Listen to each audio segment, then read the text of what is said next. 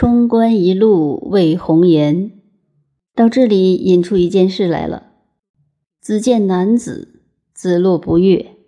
夫子使之曰：“予所否者，天厌之，天厌之。”这段很妙。男子是古代的一个美女，是魏国的人。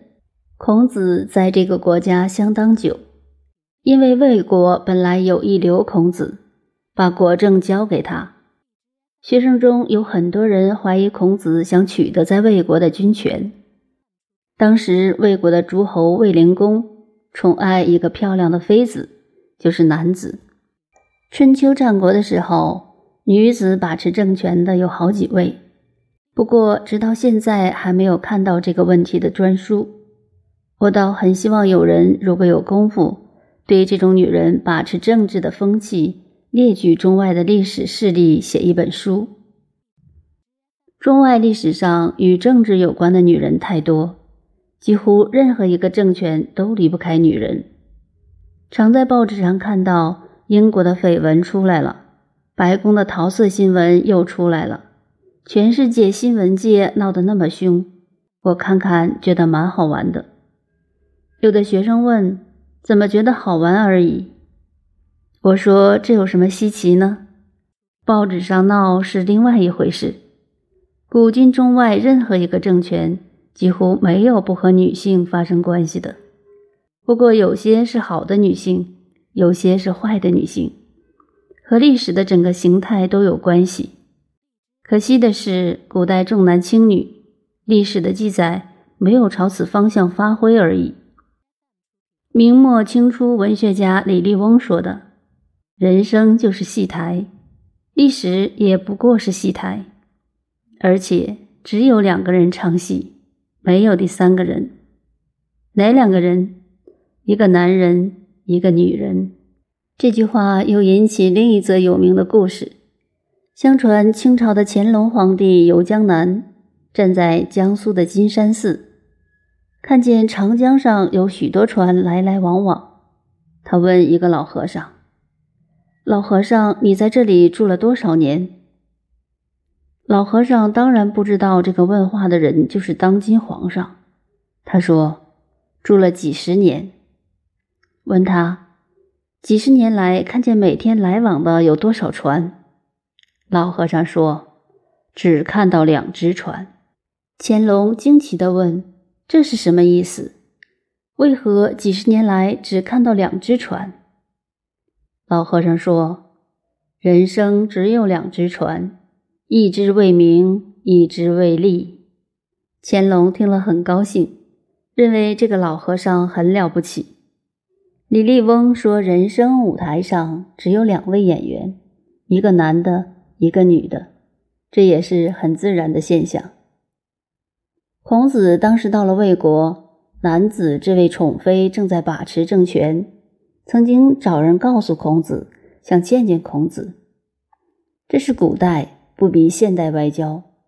除了阿拉伯伊斯兰教国家外，到了一个国家见元首夫人，并没有什么了不起，而且还是一种习惯上的礼貌。但在古代不然，尤其是男子这个人名声并不好，他要见孔子，孔子并没有答应。后来有人告诉孔子。要在魏国有所作为，非要走男子这条路线。孔子当然没有走这条路，但是孔子有一天的确见了男子。照历史上记载，孔子见男子，男子对他恭敬万分。历史的记载，男女相见，中间挂一幅珠帘，男子穿了国家的大礼服，在帘子里面向孔子跪拜，非常尊敬。这也是事实。现在《论语》中记载，孔子见了男子，这一下学生当中脾气最大的子路不高兴了，出来在态度上大概给孔子很难堪，逼得孔子赌了咒：“你不要怀疑我哦，我假如做了对不起人的事，给天雷打死，给天雷打死。”古人对这节书都做上面这样的解释。如果这样解释是对的，试想想，我们民族文化所标榜的这位圣人，岂不太糟糕了？见男子就有不轨的行为吗？这是不可能的。男子虽然在社会上的名誉不太好，孔子也瞧不起他。到底他是这个国家国君的如夫人，他硬要见见也理所当然。孔子特别讲理，这有什么失礼的？孔子见了男子出来，子路这个学生就摆脸色给他看。孔子这个校长也干不下去，要辞职了，太受学生的威胁了，还要逼得孔子当面赌咒。天啊，给雷打死，给雷打死！哪有这样的解释？这完全是后人塑造孔子的错误，所以孔家店被打倒是难怪的。都是这些店员乱搞，把自己老板塑的那个怪相。就是现在也还有人把孔子像塑的那么呆板。孔子哪里是这样的？孔子态度本来非常活泼轻松。孔子见男子是事实，子路不大高兴也是事实。孔子也的确使之，使之是很严重，等于赌咒。赌什么咒呢？问题在下面这句：“予所否者。”孔子就告诉子路：“你们的看法是不对的。这里要千万注意。古人说：‘万事谁能知究竟？人生最怕是流言。’又说：‘众口铄金，积毁销骨。’这就是人言可畏。有谁人背后无人说？哪个人前不说人？”人情世故要通达，凡事问心无愧。旁人背后怎么说，不要管他，只问自己。所以孔子是说：你们看法和我看法不一样。我所否定的，我认为不可救药的人，一定是罪大恶极。